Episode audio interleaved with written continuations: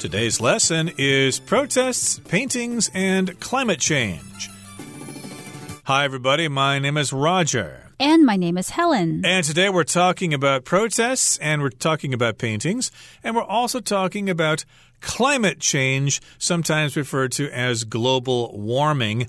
And you may have heard this in the news a little while back. There were some people in Europe trying to damage paintings at museums as a way to bring attention to their causes. And that's a way of protesting. It's kind of extreme, but as our article says, that's what they think is a way to get more attention because people have been ignoring them for a long time. Right. And when you're a protester, what you want to do is get the public's attention to the cause that you are trying to forward or to defend. And as a protester, one trick is is to think about how you can get people's attention. So evidently, these protesters decided that it would be a good idea to get people's attention by throwing food or doing certain things that could potentially damage very important and expensive works of art. Mm -hmm. That does seem kind of extreme to me. We'll talk about our opinions on this as our lesson continues. But again, protesters do want to get attention and they may be sincere. They really want to bring about change with something. They're not just doing it for attention to get onto YouTube or something like that. But uh, there are various ways to get people to pay attention to you. This seems to be an extreme way, so we'll talk about it today. Let's listen to the first part of our lesson and then we'll be right back protests, paintings, and climate change. Throwing soup at a Van Gogh painting might sound like a bizarre way to protest climate change, but it may soon seem unremarkable. That's because climate change activists have increasingly been engaging in such disruptive actions in hopes of drawing attention to the problem of global warming. 大家好，第一部分我们可以看到形容词 bizarre，指的是奇异的 或是古怪的。例如，Brenda read a bizarre story about a woman that lived with hundreds of cats. Brenda 读了一则关于一名妇人与数百只猫同住的奇异故事。或者，Jeff's bizarre behavior led some to speculate that he had been drinking. Jeff 的怪异举动让人怀疑他喝了酒。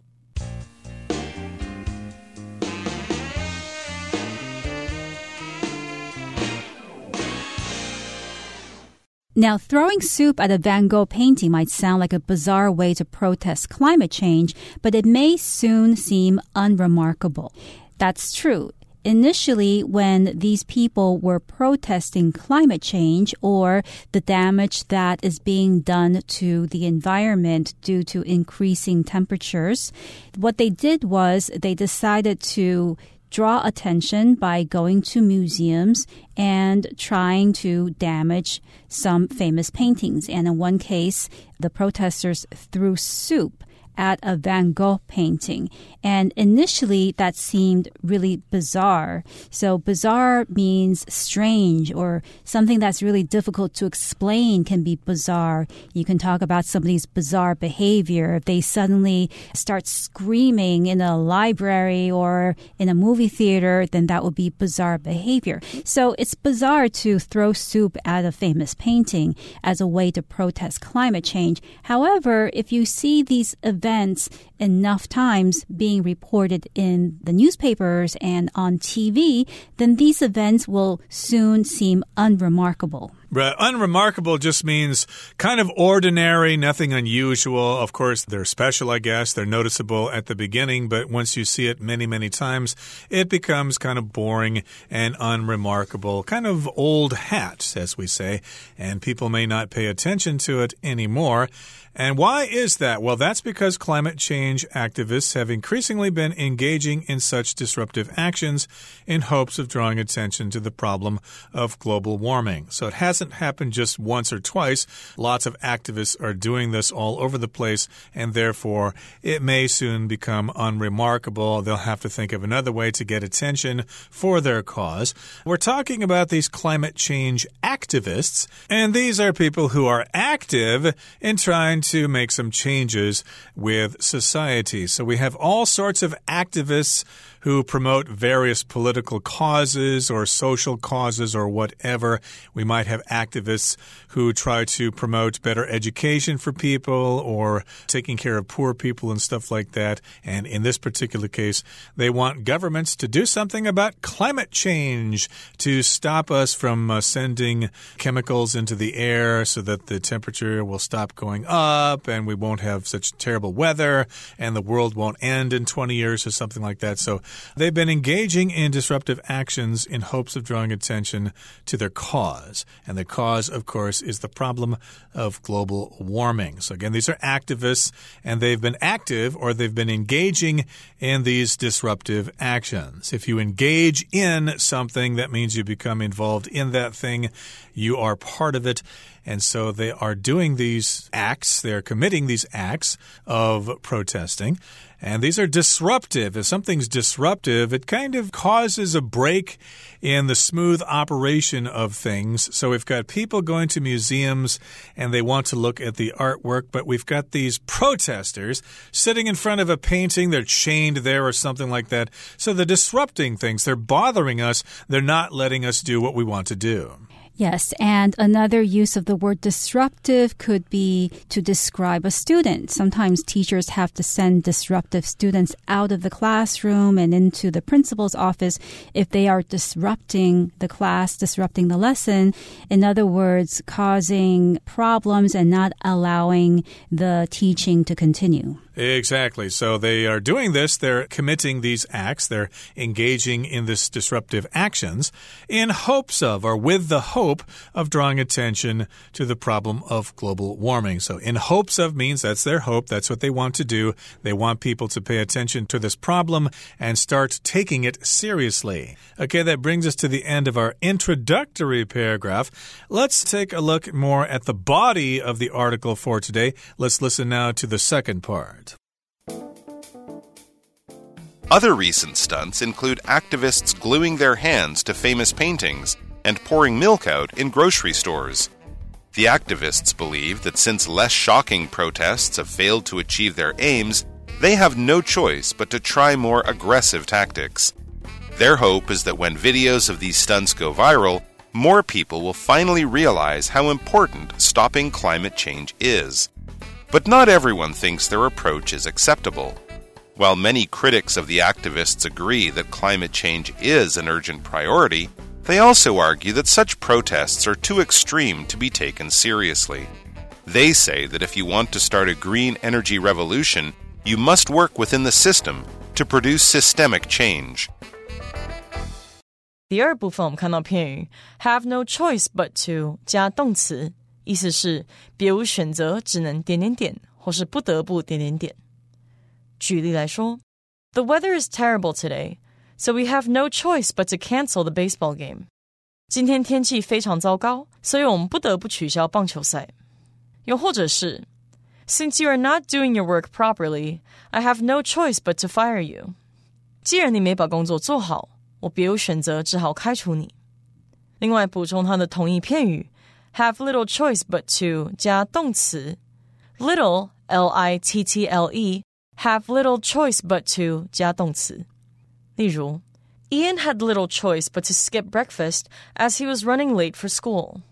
Ian 上学快迟到了，所以不得不略过早餐。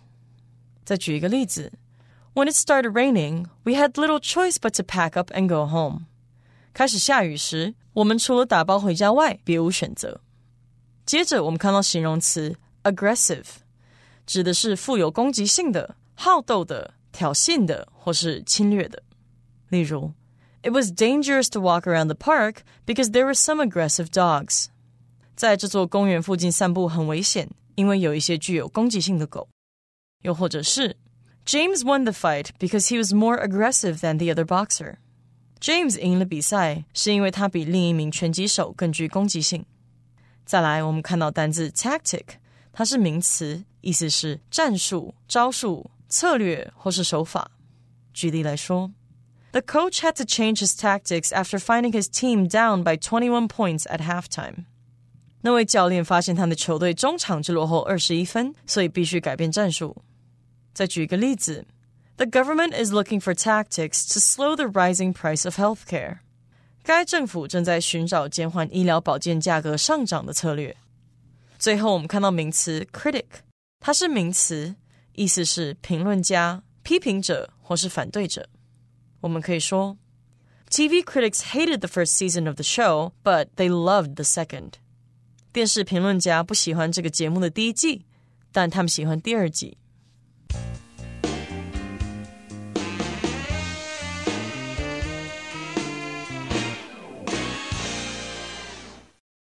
We looked at the first part that some of these climate change activists have thrown soup at a famous painting. Now, they have also done other things. Other recent stunts include activists gluing their hands to famous paintings and pouring milk out in grocery stores. So here we refer to the actions of the activists as stunts. A stunt is something that is unusual or it can even be considered silly that is done to get public attention. So we can also talk about a publicity stunt. If somebody or a company does something to get the public's attention to their product, to buy their product, that would be considered a publicity stunt.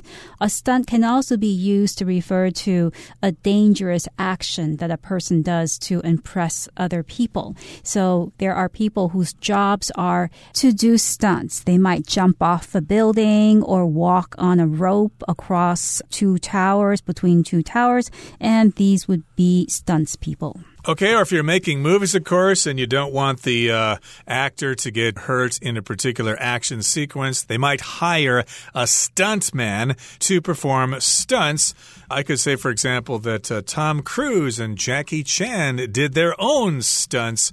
They did not rely on stunt people or a stunt man, but these are stunts that these activists are engaging in, these acts in public that are kind of extreme in order to get attention. Of course, some of those include gluing their hands to famous paintings. That seems kind of extreme. And also pouring milk out in grocery stores. That's, of course, a very obnoxious behavior. That's perfectly good milk, but they're pouring it out in grocery stores in order to get attention for their cause. And the activists believe that since less shocking protests have failed to achieve their aims, they have no choice but to try more aggressive tactics. So they're saying here that their protests have failed to achieve their aim. Okay, so if something fails, of course, it is not successful. So traditional modes of protest, you know, shouting in front of government buildings or writing letters to the editors of newspapers or whatever, those are just not having their desired effect. So they have no choice. They have to do this. They have to try more aggressive tactics. And if you're aggressive, that means you're almost violent. You're very assertive and you're almost trying to destroy or hurt people who get in your way. Uh, of course, uh, sometimes if you want to get through traffic during rush hour, you need to be a little aggressive. You need to move forward. You need to honk your horn more and you need to uh, make people scared of you more often. That's right. So I could say, for instance, that I have no choice but to take the bus to work because the subway isn't working today. So I am forced to do this. I'm forced to make this choice. And tactic, of course, refers to a particular method of doing something or a particular plan for achieving something. Sometimes you need tactics to get what you want in life. You can't just say, this is what I want to do. You have to figure out how you're going to get there. And and in certain cases, you have to use aggressive tactics. So you can't be too nice, you can't be too accommodating, you have to be more direct to get what you want. Right. Special techniques or special skills, they have to rely on these aggressive tactics or ways to get more attention. And their hope is that when videos of these stunts go viral, more people will finally realize how important stopping climate change is. So that's their hope. They're hoping that the videos will be widespread and they'll be on the internet in various forms of social media and YouTube or whatever. And that, of course, means their protests are going viral. So if something goes viral, it becomes very popular, especially on the internet. It gets passed around and people forward these links all the time. And they're hoping that uh, if it does go viral, more people will see this stuff, they'll see their protests, and they'll realize, hmm. Climate change is very important. Otherwise, these people wouldn't be gluing their hands to paintings. I guess I'm going to start walking to work instead of driving a car. Yes, but not everyone thinks their approach is acceptable. While many critics of the activists agree that climate change is an urgent priority, they also argue that such protests are too extreme to be taken seriously. So, not everybody agrees with their method of trying to get attention because there are critics. So, a critic is somebody who doesn't like something, doesn't like a particular product or the way somebody is acting, and they make it public. They state their opinions about it. I could say, as an example, that a politician, a particular politician, has a lot of critics, meaning that politician has many people who are against his particular point of view or the way he is conducting his affairs. Right. So, yes, we've got critics, people who offer opinions on other aspects of society. So, they'll be taking a look at these protesters and think, hmm, that's kind of extreme there. Maybe maybe we can't take them seriously. It looks like they're just doing this for attention, that they really don't care about climate change. Maybe they have too much time on their hands. Their parents have sent them off to college and they don't have to pay their own way. So they're just doing this as a college prank or a college stunt or something. So again, people will not take them seriously. They'll think they're just doing this for attention. They're being obnoxious and they don't really care about climate change. And they say that if you want to start a green energy revolution, you must work within the system to produce systemic change. So that's what the critics are saying. Yeah, if you really want to start a green energy revolution, you've got to work from the inside. A revolution, of course, is a big change, and we're talking about green energy or renewable energy, types of energy besides fossil fuels and things like that, uh, using solar power and uh, things like that. And uh, in order to bring about this revolution, you've got to work within the system and you do that to produce systemic change. Systemic has to do with the system itself, how everything works together in the world and in a society. So, yeah, you want to work from within to change the system. And it's a slow process, but we need more and more people to become involved in order to make that change. And that's what the critics are saying. You shouldn't have to rely on these extreme tactics. Right. So systemic refers to the whole of something, not just a part of something. You can also say something has experienced systemic failure, which means that the failure has affected the entire body of that thing and not just one part of it. Indeed. Okay, so that's what the critics say. I wonder what all of you think about this particular topic. Let's move on now to the third and final part of our lesson for today. We will listen to it first. In any case, such protests may quickly lose their impact, as what was once shocking can quickly become mundane. As such, the jury is still out on whether they'll have a lasting effect on public perceptions of climate change. So, wrapping up today's lesson on protests, paintings, and climate change, our conclusion is this. In any case, such protests may quickly lose their impact as what was once shocking can quickly become mundane. Now, first of all, when we say in any case, it's a way to sum up a lot of things that have already been said. So, regardless of everything that has been said, these protests may not be as shocking as they first seem to be because what is shocking in the beginning can become mundane. So, mundane just means ordinary or not interesting at all. It can also be another way to say unremarkable, which is a word that we saw before. Yep, indeed. And mundane, of course, means kind of boring, uninteresting, uh, lacking interest. Your job might become mundane if you do the same things over and over every day, and you might decide to quit and get a new job. But yes, indeed, this kind of protest or these kinds of protests can become mundane. They can become ordinary, and eventually people will not pay attention to them. In fact, it may actually hurt their cause. As such, or therefore, the jury is still out on whether they'll have a lasting effect on public perceptions of climate change. Now, in American justice, in a trial, we have the jury, and after a trial is conducted, the jury is out. They go into a back room and they discuss the case and decide whether the accused is guilty or innocent. So if the jury is out, they haven't made their decision yet. So the jury is still out means we don't really know whether these protests will actually be effective on public perceptions or if they'll be negative. We just don't know because they just started recently. Perception is just how you look at something, it's your point of view. Right. So the jury is still out, or we still don't know whether these types of protests will have any lasting effect on public perceptions. So perception here is a particular way of looking at or understanding something.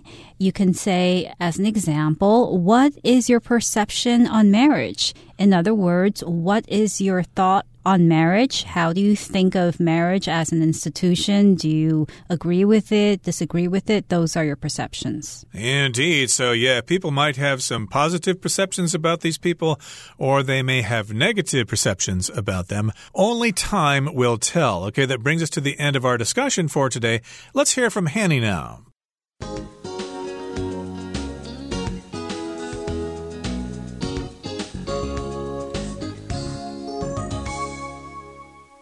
各位同学，大家好，我是 Hanny。今天要练习克漏字题型。那我们来看文章的五个题目。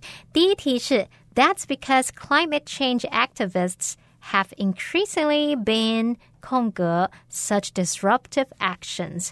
那这边考我们偏语动词，先来看选项 A，bearing out。我们用 bear somebody out 或是 bear something out 是指证实、证明或是为什么来作证。那么 B，departing from，depart from 表示偏离、脱离或者是从什么什么出发。那么 C，drawing up。我们用 draw up 可以表达制定啊、起草、草拟的意思。好，那么 D engaging in。那么 engage in 就有从事、参与的意思。课文前面提到说，像梵谷的画作泼汤这种抗议气候变迁的方式，可能很快就显得稀松平常。也就是说啊，会有越来越多这类抗议行为。从语义上来看，我们可以推测是要表达气候变迁的环保行动分子越来越多地参与、从事这一类引起混乱的行为。最适合答案就选 D engaging in，其他选项都跟语义不符合。好，第二题是 The activists believe that since less shocking protests 空格，they have no choice but to try more aggressive tactics。这些环保行动分子认为，由于不那么令人震惊的抗议活动，空格，他们别无选择，只能尝试更激烈的招数。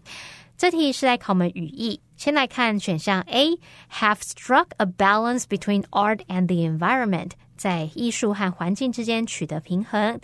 B are the key to saving the earth，是拯救地球的关键。C have failed to achieve their aims， 无法达到目的。D are praised by the mainstream media，受到主流媒体赞扬。好，那么空格后方句子提到，他们别无选择，只能尝试更激烈的招数。我们可以推测，空格里面是要填入让他们不得不采取激烈手段的原因。那最适合答案就是 C，have failed to achieve their aims。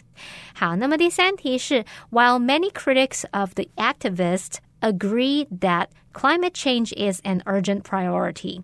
They also argue that such protests are too extreme to 空格 seriously。尽管许多批评这些环保行动分子的人同意气候变迁是当务之急，他们也认为这样的抗议活动过于极端，以至于不会被认真。空格好，这边看我们时态，选项 A taking。B be taken, C be taking, D have taken。以上四个选项都是 take 的动词变化形式。那我们先看到空格前方，他说 too extreme to，我们这边可以推测它是要用 to 形容词 to 加原形动词的句型去表达太怎么样，以至于不会怎么样。所以空格里面应该要填入原形动词。那选项 A taking 就可以先排除喽。再来 take something or somebody seriously，这是指认真考虑或是对待什么什么，把什么当一回事。那根据题目意思，它是要表达这样的抗议活动过于极端，以至于不会被认真看待。那被认真看待应该用被动语态，所以最适合答案选 B。be taken. 好，第四题，They say that if you want to start a green energy 空格，you must work within the system to produce systemic change。他们说，如果你想要掀起一场绿色能源空格，你必须在体制内运作，以产生根本性的改变。这边靠我们自会，选项 A discrimination 就有歧视、区别对待或者是区别辨别的意思。B concentration 是专注力、专心。 C interpretation 表示诠释、解释或是阐明。D revolution 表示重大变革或是革命。从语义上来看，应该就是说要掀起一场绿色能源革命。那最适合答案就是 D revolution。其他三个选项，我们说歧视啊、专心或是诠释这种语义都不符合。再看到第五题，它先一个空格，逗号。Such protests may quickly lose their impact. as what was once shocking can quickly become mundane。这边他说空格逗号这样的抗议活动可能很快就会失去影响力，因为曾令人震惊的事可能很快就变得平淡无奇。这边是考我们副词片语，选项 A in any case 是无论如何不管怎么样，B on the contrary 表示相反的，C as a result。 因此，D for instance，举例来说，好，那我们看到题目空格是位于最后一段的开头。那前一段是谈到批评者认为这样抗议活动过于极端，不会被认真看待。那么环保行动分子应该在体制内运作来产生根本性改变。接着我们跟最后一段的观点相比，就发现前后内容并不是相反论点。那他们之间也没有因果关系，更没有举例来佐证，所以 B、C、D 这三个选项都不符合。那最适合答案就是 A。In any case，用来表达无论如何，这样的抗议活动可能很快就会失去影响力了。好，那以上就是今天的讲解，我们来回顾今天单词吧。Bizarre. Albert's bizarre behavior made his friends concerned about his mental health. Unremarkable. Though it looked unremarkable at first glance, the small hill contained a buried treasure. Activist. The political activists made countless phone calls aimed at preventing the bill from becoming law. Aggressive. Cora's aggressive approach to sales made some of the store's customers uncomfortable. Tactic. The soccer team's tactics proved ineffective as the other team quickly scored three goals. Critic. Although he had many critics, the mayor was successful in his effort to balance the city's budget. Perception Aaron's perceptions of Japan changed a lot when he visited Osaka.